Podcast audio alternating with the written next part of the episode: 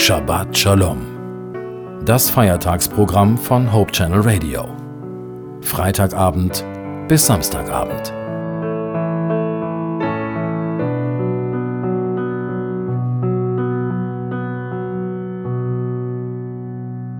Was machen Sie, wenn Sie nicht mehr weiter wissen, wenn Sorgen und Probleme Sie drücken?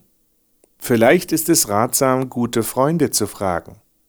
Aber wenn Sie auf sich allein gestellt sind, was machen Sie dann? Es kommt natürlich auf die Situation an. Wenn sich mein Problem irgendwie technisch lösen lässt, versuche ich mir Informationen zu holen. Ich will einfach mehr über mein Problem wissen, damit ich sehen kann, welche Möglichkeiten ich habe. Das hilft mir, mich zu entscheiden und den richtigen Weg einzuschlagen. Oft kreisen meine Gedanken nur noch um meine Probleme, mir fehlt der Abstand. Wenn ich dann zur Ruhe gekommen bin, hilft mir bei der Suche nach einer Lösung einfach das Nachdenken. Obwohl ich vorher keinen Ausweg gesehen habe, sortieren sich manchmal meine Gedanken wie von selbst. Eigentlich weiß ich selbst schon ganz genau, was ich möchte und was mir helfen kann. Und oft habe ich wirklich das Gefühl, dass Gott mir beim Sortieren meiner Gedanken hilft. Genauso wie ich mit einem guten Freund über mein Problem sprechen kann, kann ich natürlich Gott selbst mein Problem vorlegen, der mich am allerbesten kennt. Er kennt mich übrigens besser als ich selbst, und er hat versprochen, mich zu hören und mir zu helfen. Und was mache ich, wenn all das, was mir helfen könnte, nicht zu klappen scheint? Manchmal sind wir aus der Situation heraus kaum noch in der Lage zu beten.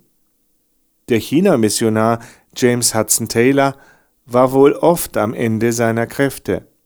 Aber auch in den verfahrensten Situationen gab er nicht auf. Von ihm stammt der beeindruckende Satz Wenn ich nicht lesen kann, wenn ich nicht mehr denken kann, wenn ich nicht einmal mehr beten kann, kann ich noch eins, ich kann vertrauen.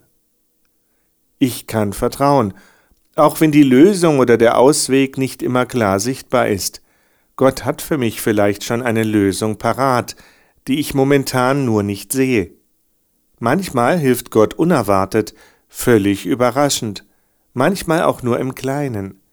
Eins ist gewiss, er ist da und er lässt mich nicht allein. Ich wünsche Ihnen, dass Sie in der kommenden neuen Woche dieses Vertrauen und diese Liebe erleben können. Gottes Segen und alles Liebe für die neue Woche wünscht Ihnen Ihr Joachim Lippert.